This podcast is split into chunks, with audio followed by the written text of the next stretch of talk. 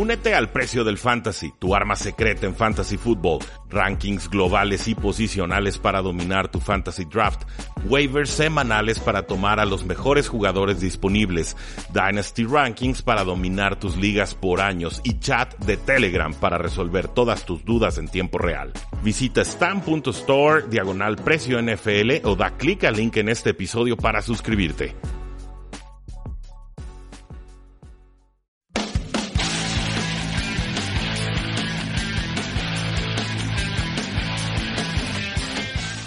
Saludos a todos, bienvenidos a un programa más de Tres y Fuera, donde la NFL no termina y nosotros tampoco. Mi nombre es Rudy Jacinto, este programa Tres y Fuera y nuestras formas de contacto ya las conocen, facebook.com diagonal Tres y Fuera, Twitter como arroba paradoja NFL, nuestra página web tresyfuera.com y la invitación a que se suscriban desde sus celulares en Tres y Fuera NFL. Lo pueden descargar en iTunes, lo pueden descargar en Stitcher, lo pueden descargar en ebooks y a partir del día de hoy ya lo pueden descargar también en Tuning. Entonces, todas estas plataformas para que ustedes puedan tener el contenido más actualizado de la NFL.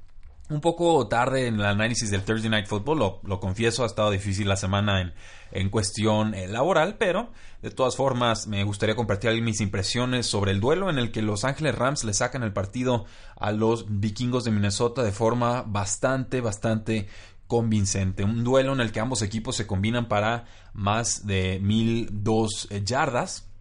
Una eh, situación verdaderamente atípica en la NFL, pero que creo cada vez se verá más eh, normalizada. Es un juego que me recordó un poco al, Super Bowl, al duelo entre las Águilas de Filadelfia y los Patriotas de Nueva Inglaterra, porque de repente parecen juegos colegiales del Big Ten, o sea, aparecen tiroteos, no desaparecen las defensivas, eh, vemos ofensivas eh, spread con tres o cuatro hasta cinco receptores abiertos en el campo. Y, y, empezamos a ver un, diseños de jugadas mucho más colegiales cuando en otra época no sucedía así un gran partido de Jared Goff, el, MVP del partido, del duelo. Eh, Cooper Cup también con un par de, de, anotaciones y muy ágil en todos, en todo momento. La química que tiene con Jared Goff ya es bastante, bastante palpable.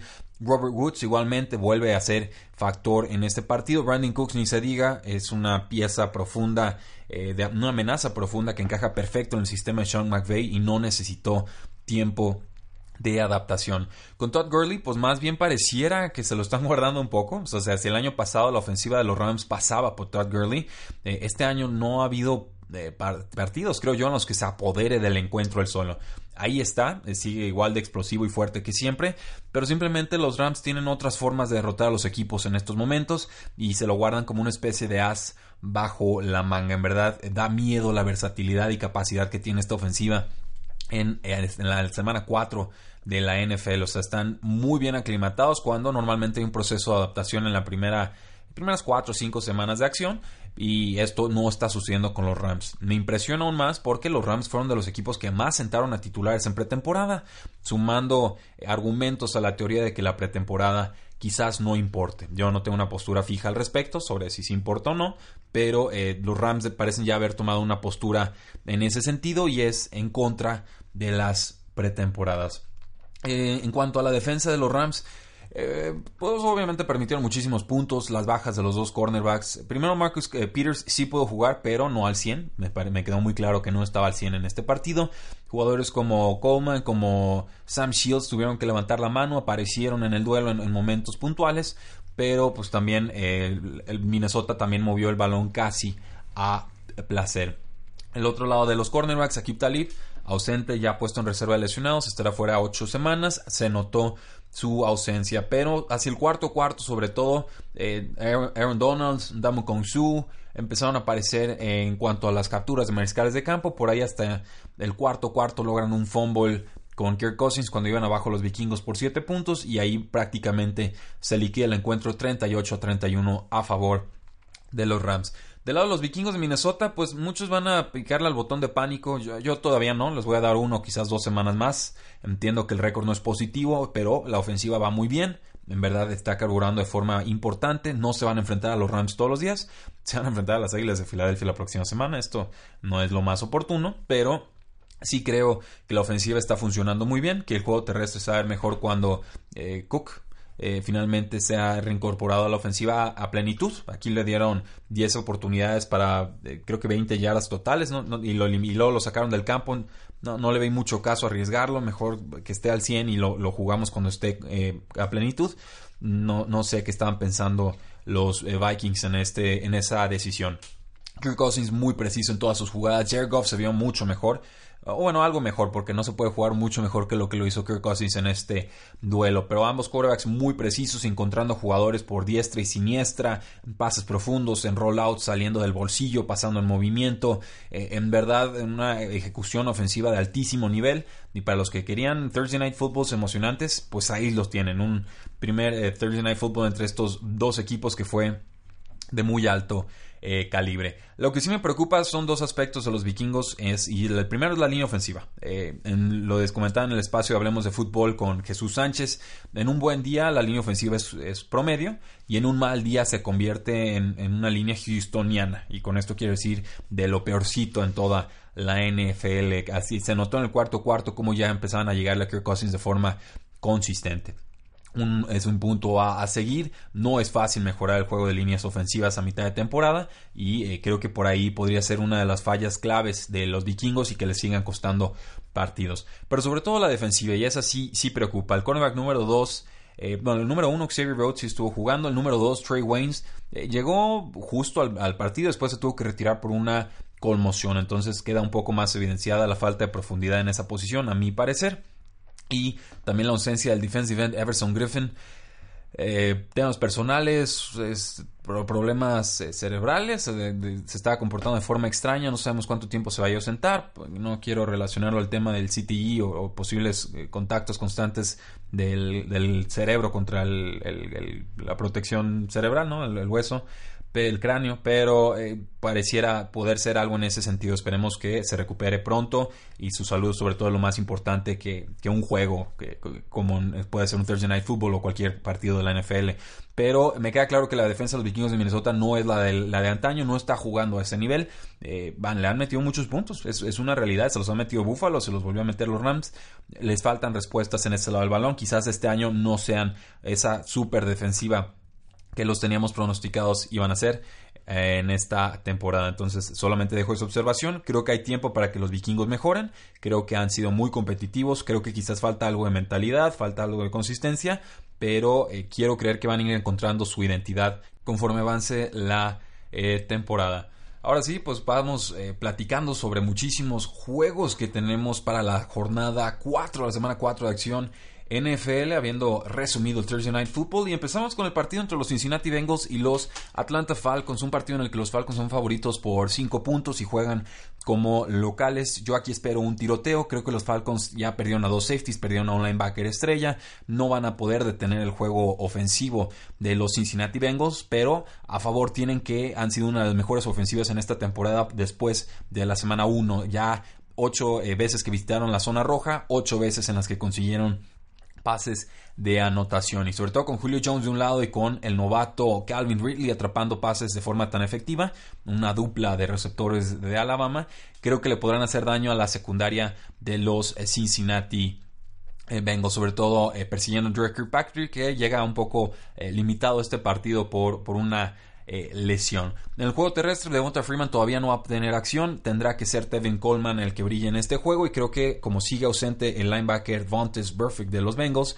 podrá tener eh, contribuciones a nivel de running back 1 para efectos de fantasy football.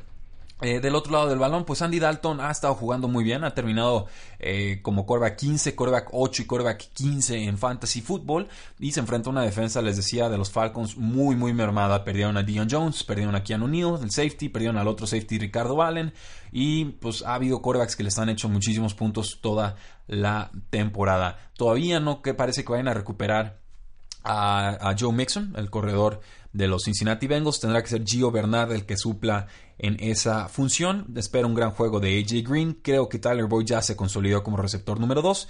También ojo con Tyler Eifert. Si está débil la defensiva de los Atlanta Falcons por el centro, pues el, quizás la pieza que mejor lo pueda explotar, aparte de Tyler Boyd, sería el ala cerrada AJ Green, quien ha tenido más participación como va eh, progresando, conforme va progresando la temporada. Entonces, un juego cerrado, creo que los Falcons son favoritos, los voy a dar para ganar por uno o dos puntos. Eh, no, no porque puedan detener a Cincinnati, simplemente porque Cincinnati viaja y Dalton no siempre da sus eh, mejores prestaciones como visitante y porque creo que Atlanta le va a poder aguantar el ritmo ofensivo a Cincinnati eh, al tú por tú. Simplemente me parece un juego en el que el último que tenga el balón gana y creo que los Atlanta Falcons como locales pues merecen el beneficio de la duda. También creo que este partido es más importante para los Falcons que para los Bengals. Si pierden los Falcons aquí, creo que su temporada se vería muy comprometida. Eh, Tampa Bay visita a los Osos de Chicago. Los Osos son favoritos por tres puntos. Tampa Bay viene de su derrota contra los Pittsburgh Steelers. Chicago de ganarle muy apenitas a los Arizona Cardinals, un equipo muy pobre. Eh, pierden a su safety los Buccaneers, Chris Conti, no de los mejores safeties de la NFL, de, hecho casi todo lo contrario, pero pues un titular finalmente y alguien a quien tendrán que reemplazar en este sistema. Eh, me preocupa un poco la ofensiva de los Osos de Chicago. Matt Nagy es, una mente eh, privilegiada en cuanto a esquemas ofensivos, ha aprendido bien de Andy Reid, pero eh, no estoy confiando en la ejecución de Mitchell Trubisky. Lo hemos dicho aquí. Primeras 15, 20 jugadas del partido salen perfecto, todos ya mueven el balón a placer porque son jugadas prediseñadas o ensayadas. Cuando toca adaptarse al, ritmo de juego, empieza a improvisar un poco más las jugadas. Mitchell no me ha demostrado que pueda hacer ese, ese, ese coreback que necesita el equipo y le cuesta muchísimo pasar al costado izquierdo. El receptor más importante, Allen Robinson, pues tampoco ha tenido buena química con Mitchell Trubisky. Creo que lo van a utilizar un poco más en el slot. Normalmente lo usan como profundo, como receptor X, pero ante la ausencia de Anthony Miller por una subluxación de hombro izquierdo, Allen Robinson debe ser utilizado más en, pegado a la línea en esa posición de slot. Creo que eh, podría ser un juego importante de Robinson. Otros líderes en targets, pues Tyler Gabriel, receptor de minuto, 22 targets, todavía no se ha traducido en producción importante, creo que no ha superado las 35 yardas en la temporada. Y Trey Burton, que 15 eh, targets, quizás esperaba un poco más de él, pero eh, también creo que va a tener una función clara en la ofensiva y que también puede ir creciendo la química que vaya desarrollando con Trubisky. Entonces, eh, en cuanto al juego terrestre, pues los Bucaneros tienen una línea frontal fuerte, de hecho es la fortaleza de la defensiva, pero creo que Jordan Howard tendrá una tarde más que aceptable.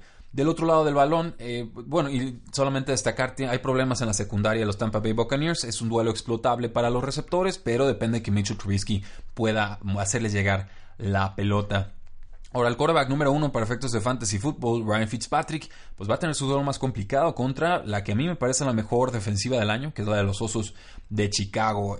son líderes eh, en capturas con 14, son cuartos en, golpes a corebacks con 24 golpes. Y a los últimos rivales en casa, los últimos 8 rivales que han tenido en casa, los han limitado a los siguientes marcadores para que vean el, calibre de defensiva de la, que hablamos. 17, 3, 15, 27, 23, 3, 20, 17. Es decir, están permitiendo en sus últimos 8 juegos en casa 15.6 puntos de promedio a los rivales. Entonces hay un choque de tendencias. Eh, los Tampa Bay Buccaneers vienen metiendo 30 puntos por partido y eh, los Osos de Chicago están permitiendo alrededor de 15-16 en casa. Entonces, ¿cuál de las dos tendencias eh, prevalecerá? Lo Veremos, pero voy a dar para ganar a los Osos de Chicago. Creo que estar en casa es importante. Creo que la ofensiva no necesita ser muy brillante para hacerle daño a los Tampa Bay Buccaneers. Creo que algo de la magia de Fitzpatrick se perdió el juego pasado.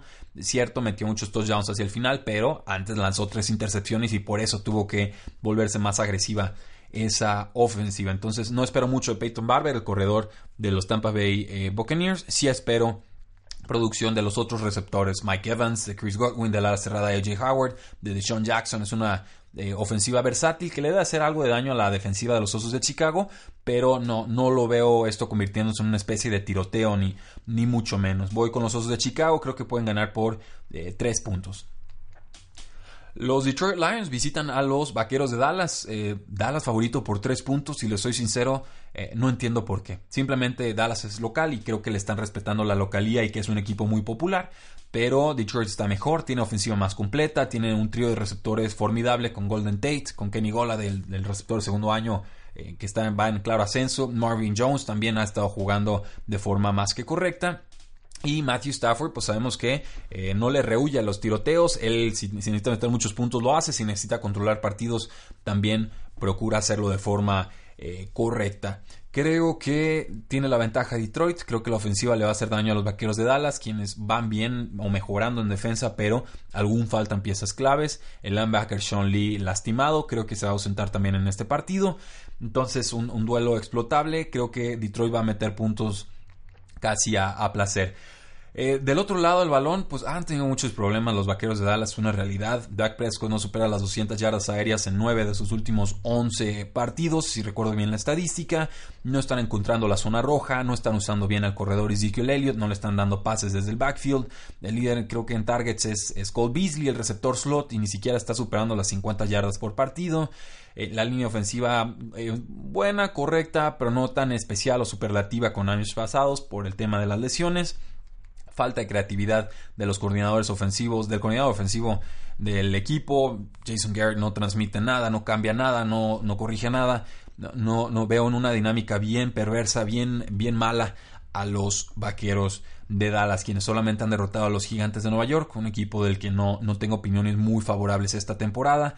Creo que Detroit no va a estar con Ezekiel Ansa, su defensive end. Creo que no va a importar. Creo que la secundaria de Detroit es, adecuada, sobre todo con el regreso del cornerback Darius Slay. Tendría que estar ganando Detroit por lo menos por tres puntos. Si les gustan lo que acabo de decir y les gustan las apuestas, yo les estoy recomendando tomar a los Detroit Lions por un más tres. Creo que es un colchón muy, muy atractivo para efectos de apuestas NFL. Los Buffalo Bills visitan a los Green Bay Packers, un partido en el que los Packers son favoritos por 10 puntos. Eh, creo que ganan por un touchdown los Packers. Creo que lo de que pasó con Minnesota es muy destacable, pero no, no repetible. La ofensiva de los Packers va bien. Es cierto, Aaron Rodgers está cojeando, pero tiene muchísimos receptores. A Devonte Adams, a Randall Cobb, a Jamie Graham en la ala cerrada, Jerónimo Allison como receptor número 3, empujando para convertirse en ese receptor número 2, un jugador de manos bastante confiables este año. Creo que Randall Cobb va a estar lesionado. Creo que se puede ausentar este partido. Y uno de los novatos podría aparecer como receptor número 3. Mi apuesta sería el novato de quinta ronda, si recuerdo bien. Eh, Valdez Marquis eh, Scantling. Eh, sí, creo que así se, se producen nombres. Son tres nombres y a veces los, los volteo. Pero finalmente la idea es que Aaron Rodgers va a poder mover el balón. Esta es mi expectativa. Y que la defensiva de los Green Bay Packers queda todavía de ver es una realidad, sobre todo en la posición de linebackers eh, está baja, tuvo muchas lesiones. Creo que Buffalo va a poder meter algunos puntos, pero no creo que le aguanten un ritmo ofensivo a Aaron eh, Rodgers. Del otro lado del balón, pues Josh Allen, eh, altibajos muy marcados. La semana pasada fue casi puros altos. pierden los Packers a Mohamed Wilkerson, su defensive end, lesión de tobillo, ya están reserva lesionados. Y posiblemente también a Nick Perry, el linebacker externo, por un tema de conmoción y esto pues significa que puede haber un poco más de espacios para que Josh Allen opere su ofensiva. Líderes en targets, pues Kevin Benjamin y Andre Holmes con 8 y eh, por ejemplo Marcus Murphy corredor, Charles Clay a la cerrada, Chris Ivory corredor con 6. Ahí ya nos podemos hacer una idea de lo poquito que están produciendo los receptores abiertos de los, eh, de los eh, Buffalo Bills. Creo que la defensiva de los Bills es un poco mejor de lo que esperamos esta temporada. Insisto, no creo que la aguanten en el paso a Aaron Rodgers, pero también habiendo una defensiva que permite puntos en los Green Bay Packers, una secundaria talentosa pero joven, creo que eh, Buffalo les va a poder anotar. Creo que los Packers van a ganar por un touchdown. Y me intriga la llegada de Bashad Breeland, un cornerback que acaba de firmar con los empacadores después de haber sido cortado por los bueno, de haber concluido su contrato con los Washington Redskins y de que Carolina no le respetara su contrato en pretemporada porque llegó lastimado o cortado del pie. Entonces, nada más ojo con la secundaria. Eh, si, encaja Bashad Breeland, un talento veterano, creo que la defensiva mejoraría muchísimo. Las Águilas de Filadelfia visitan a los Tennessee Titans, las Águilas favoritas por 4 puntos. Eh, y me parecen pocos. Lo estoy sincero, Tennessee ha ganado bien. Le ganó a Houston, le ganó a Jacksonville. Rivales divisionales a los que les sabe jugar, eso me queda claro. Pero tiene lesionado a Marcus Mariota. Va a jugar este juego, pero todavía no puede realizar todos los pases eh, a cabalidad. No tienen a su ala defensiva Delaney Walker, lo han notado la ausencia. Recuperaron, parece, ya sus dos tackles, por fin. Esto pues solamente puede ayudar a la ofensiva. Derrick Henry, muy limitado este año, no, no, no ha tenido espacios para operar es una realidad. Los guiones de juego tampoco le han sido muy favorables. Dion Lewis, pieza complementaria, sobre todo cuando tenga que remontar partidos, debe tener mayor producción que Derek Henry. Espero que, mi expectativa sería que tuviera más producción eh, Dion Lewis que Henry en este juego. Y Sobre todo, pues destacar que será el segundo partido de Carson Wentz, quarterback de las Águilas de Filadelfia, quien jugó adecuadamente el, partido pasado, pero hoy quedaba claro que todavía va a tener que reincorporarse o adquirir algo de ritmo a la ofensiva. Parece que el corredor G.I.J. de las Águilas de Filadelfia sí va a poder participar. Darren Sproles también podría ausentarse en este juego. Corey Clement sería entonces el que contribuiría como corredor número 2 y detrás de ellos Wendell Smallwood y Josh eh, Adams. Entonces, eh, creo que el líder en targets ha sido Zach creo que lo seguirá haciendo. Puede que regrese el receptor abierto Alshon Jeffrey, sería un bálsamo para la ofensiva de las Águilas de Filadelfia, quienes simplemente creo tienen más argumentos al ataque que, los Tennessee Titans en estos momentos. Eh, los Titans han tenido muchas lesiones, insisto, Corey Davis líder receptor, Tewan Taylor parece se va a convertir en el receptor número 2 del equipo, pero no hay mucho volumen de pase. Cortaron a Richard Matthews, quien estaba muy desfasado esta temporada. Y en general creo que no le podrían aguantar eh, el ritmo ofensivo a las Águilas. Del otro lado del balón, pues sabemos que la defensiva de las Águilas de Filadelfia es, correcta, que sabe llegarle a los mariscales de campo, que la secundaria es, más que adecuada, que los linebackers llegan a ser rápidos. Es una unidad muy, muy completa, difícil de explotar y creo que en estos momentos los Titans no están equipados para eh, ganar este duelo, por lo cual creo que los, los van a ganar por un touchdown o más en su visita a Tennessee. Los Houston Texans visitan a los Indianapolis Colts, un partido en el que los Colts son favoritos por apenas un punto. Le está dando mucho beneficio la duda Las Vegas a los Houston Texans. Yo estoy muy desencantado con los Houston Texans, es una realidad. Los tomé para ganarle a Gigantes en la semana pasada, no pudieron, estuvieron a remolque todo el partido, finalmente no pudieron alcanzarlos.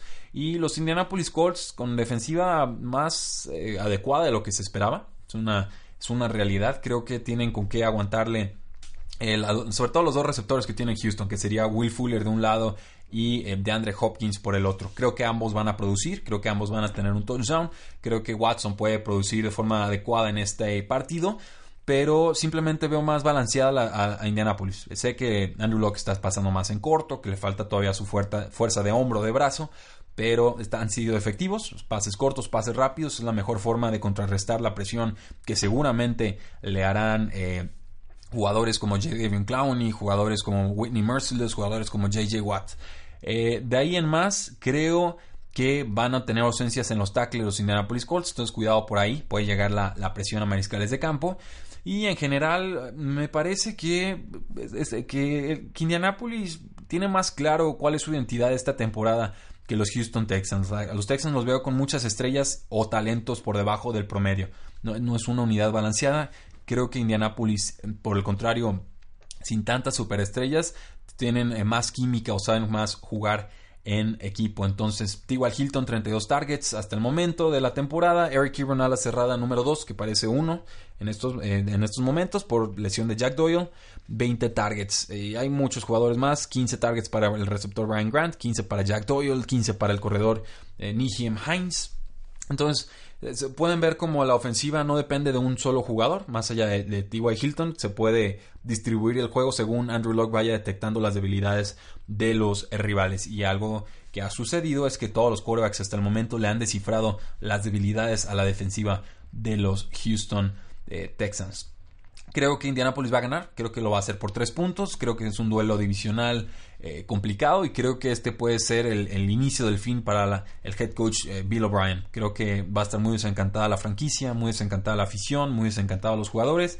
Sé que le dieron el voto de confianza en pretemporada, pero si los resultados no acompañan y sobre todo con un head coach que ha tenido ya mucho tiempo para darle la vuelta a la franquicia, creo que sería más que adecuado empezar a hablar de un posible despido. Los Miami Dolphins visitan a los Patriotas de Nueva Inglaterra. Los Miami Dolphins invictos 3 y 0. Patriotas de Nueva Inglaterra, récord de una victoria y dos eh, derrotas. Un juego complicado. Miami tiene mucha velocidad a la ofensiva con jugadores como Albert Wilson, jugadores como Jaquim Grant, receptores. Kenny Stills también es muy rápido. El regreso de Dani Amendola a la tierra de Boston. Entonces Mike Gesicki, el ala cerrada novato, no ha tenido mucha participación, pero su velocidad es indudable. Y la defensiva de los Patriotas es lenta. Es una realidad. Recuperan al defensive end Trey Flowers, les va a ayudar. Es su pass rusher más importante. Recuperan a Patrick Chung, también bueno defendiendo a corredores y a cornerbacks. Pero eh, sí creo que le van a anotar puntos los Miami Dolphins a esta defensiva de los Patriotas, que todavía no encuentra a qué juega este año. Eh, se lastimó el linebacker novato Bentley, que para mi parecer iba jugando bien, ya está en reserva de lesionados, eh, seguramente se perderá el resto de la temporada. Firmaron al linebacker John Simon de los, ex, de los Indianapolis Colts, un jugador que me parece más que correcto, pero que seguramente no tendrá aprendido el libreto de jugadas. Entonces, si espero puntos de los Miami Dolphins, creo que los Patriots de Nueva Inglaterra tendrán que despertar al ataque y eh, su estrategia de juego pasa por reactivar al ala cerrada Rob Gronkowski, quien tuvo un gran, gran semana 1, muy mala semana 2 y semana 3. Las defensivas pudieron de alguna manera borrarlo del campo. Entonces hay que reactivar a Gronkowski. Seguramente veremos algunos snaps para Josh Gordon si es que por fin está activado para este eh, partido.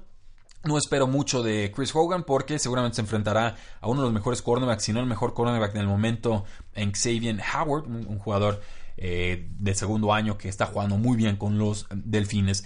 Creo que se van, creo que tienen que rebotar los Patriotas, no me los imagino perdiendo en casa, es un duelo divisional, es un rival conocido, sí veo muy claro o muy tranquilo al head coach Adam Gase y no me sorprendería que los Miami Dolphins le ganaran a los Patriotas, pero como me sucedió por ejemplo con el juego de Steelers contra Tampa Bay, simplemente apelo al orgullo de la franquicia, a su, a su buen oficio, a sus head coaches, a la mística del, de Foxboro, creo que en general los Patriotas le han tenido tomada la medida a los Miami Dolphins y que encontrarán las respuestas suficientes en un partido que no será bonito ni atractivo para sacar adelante el duelo. Si llegan a perder los Patriotas, ahora sí suenan las alarmas, se ponen muy muy lejos de los Delfines en esta eh, temporada. No como para descartarlos en playoffs, pero sí para eh, reevaluar nuestras expectativas del equipo en esta eh, temporada.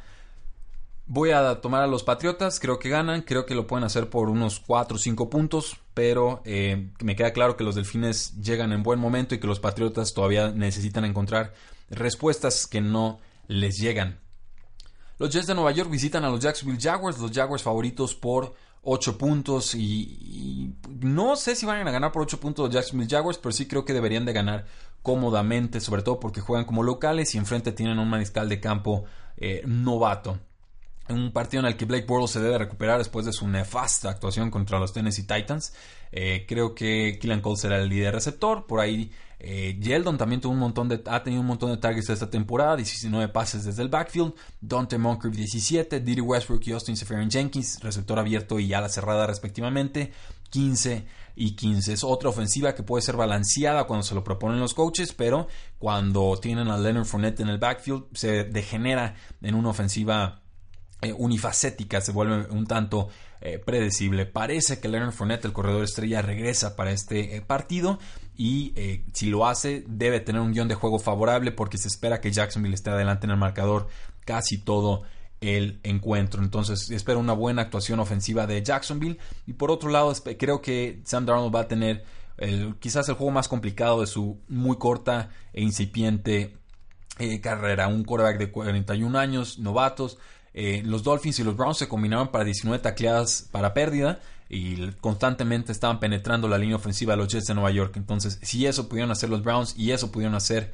eh, otros equipos como los Dolphins, que no tienen tanto talento como Browns y mucho menos talento que los Jacksonville Jaguars, pues ¿qué podrán hacer los Jaguars? Creo que le van a llegar, creo que lo van a golpear y seguramente Jacksonville ganará el diferencial de entregas de balón. El líder en targets de los Jets pues, ha sido Quincy Enungua con 29, Terrell Pryor segundo lugar con 14, Robbie Anderson con 10 y ha sido una ofensiva muy muy desesperanzadora, es una, es una realidad. Dos buenos cornerbacks, Jalen Ramsey y AJ Buye con los Jacksonville eh, Jaguars. Creo que no, no habrá mucha producción aérea para los Jets. Creo que los Jaguars tendrían que ganar cómodamente este partido. No me atrevería a hacer la apuesta de menos 8 Jaguars porque eh, pues, es un equipo que es, muy inconsistente, es una realidad pero la lógica me dice que tendrían que ganar por más de un eh, touchdown.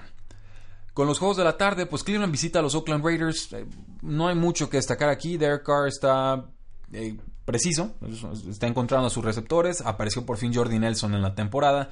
En el juego anterior, Marshawn Lynch sigue corriendo bien, pero su producción depende de si los Raiders van adelante o no en el marcador. Y eh, sobre todo Mari Cooper ha estado tan inconsistente y no sé si enfrentarse a los Browns que tienen un muy buen pass rush y una secundaria adecuada sea la receta adecuada para remediarlo. Me gusta ver a Baker Mayfield como titular. Creo que es uno de los quarterbacks más precisos de la NFL hoy por hoy, así de sencillo. Ya sé que es novato, pero su precisión en colegial era segunda a ninguno, o sea, era verdaderamente algo digno de, elogio. Y pues hay, hay, ataque balanceado de los Browns. Creo que la ofensiva puede ser promedio. Así de sencillo. Jarvis Landry con 8 targets en la semana 3. Antonio Callaway y Richard Higgins tuvieron 3 y 3 respectivamente. Duke Johnson y David Njoku, corredor y ala cerrada respectivamente. 2 targets cada uno. Jarvis Landry ya como receptor número uno del equipo. Creo que le podrán mover el balón a una defensiva de los Raiders que claramente extraña que Lil Mack, por más que John Gruden quiera decir que no. Y que seguramente es la peor unidad defensiva de toda la NFL. Eh, junto a otros equipos, pero creo que ahorita los, Raiders son los, los candidatazos para tener esa calificación de defensa sotanera. Creo que los Cleveland Browns van a anotar, creo que van a, va a ser un duelo que va a estar arriba de los 20 puntos. Creo que eh, los Raiders son favoritos por 3 puntos, pero yo voy a tomar a los Browns para ganar por 3 eh, puntos o más. Creo que eh, simplemente están en un mejor estado de, forma. Creo que la defensiva es muy dura. Creo que le llegarán a, Derek Carr y simplemente eh, es el momento de Cleveland. Creo que deben de aprovechar y agarrar algo de inercia después de la primera victoria en muchísimo, muchísimo tiempo. Si se confirma esto, pues los Raiders tendrán un récord de 0 y 4 y las dudas sobre John Gruden solamente seguirán creciendo. Seattle visita a Arizona, Seattle favorito por 3 puntos, duelo divisional, duelo tramposo, eh, pero eh, creo que Seattle tendría que ganar por paliza. Josh Rosen hará su primer juego como quarterback titular del equipo. No pudo remontar un juego contra los Osos de Chicago, lo metió en una situación bien adversa, ya lo platicamos, pésima decisión de los coaches de Arizona meterlo eh, con todo en contra. No, no, sé qué estaban tratando de lograr, pero lo que sea que intentaban fracasaron estrepitosamente. Y eh, los Seahawks se recuperaron algo de ritmo a la ofensiva. El juego terrestre por fin se reactivó con Chris Carson. Eh, no, es, no, no, es que me entusiasmen demasiado los Seahawks, pero es que me entusiasman aún menos los Arizona Cardinals. Los voy a dar para ganar por más de un touchdown. Así es de sencillo simplemente porque hay un coreback novato, una defensiva que ha sido explotable por momentos, eh, la línea ofensiva de Arizona no es buena. Y eh, está lastimado Larry Fitzgerald, el receptor estrella del equipo, no está, en duda para este partido. Además regresa Doug Baldwin como receptor de los Seattle Seahawks, no sé si al 100%, pero ya su presencia modifica mucho los esquemas favorablemente para los Seahawks. Además, la defensiva ha sido oportunista, ha estado consiguiendo intercepciones, sobre todo con Earl Thomas.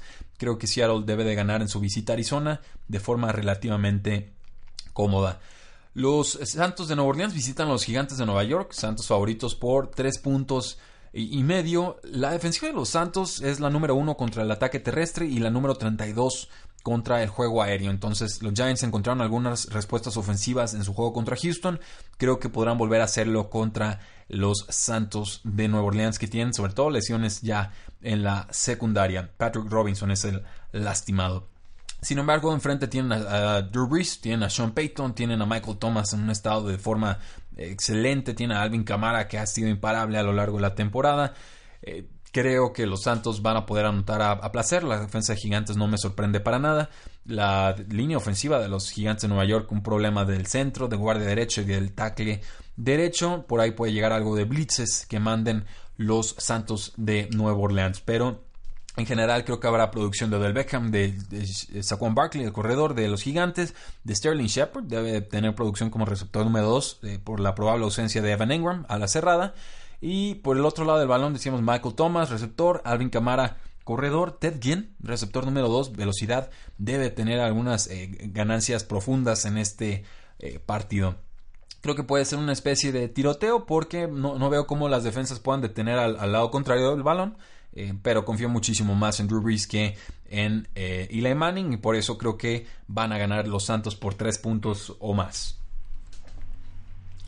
San Francisco visita a Los Ángeles Chargers y pues bueno, lo harán sin Jimmy Garoppolo y ahí ya baja la expectativa ofensiva del equipo de forma muy calamitosa. Los Chargers son favoritos por 10 puntos y medio, juegan como locales, aunque eso pues, en verdad no significa mucho cuando se habla de los Chargers. Keenan Allen no estuvo entrenando casi toda la semana, ya se reporta que sí va a jugar en este partido, debe tener producción importante, igual que Melvin Gordon que ha tenido 24 targets en esta temporada. Lo destacable, pues Mike Williams, receptor de segundo año que ha estado apareciendo en zona roja. Yo ya estoy listo para jugarlo en varias ligas de fantasy fútbol. Entonces, en general, creo que es un duelo en el que debemos de jugar a todos nuestros Chargers y tener más bajas expectativas de la ofensiva de San Francisco. Está en duda el corredor eh, George Kittle por una lesión de rodilla. Dice que la temporada es larga y no le gustaría forzar eh, tan temprano la temporada. Veremos si participa. Si no lo hace, entonces no va a ser Alfred Morris el que atrape pases desde el backfield. ¿eh? Esa no es su especialidad.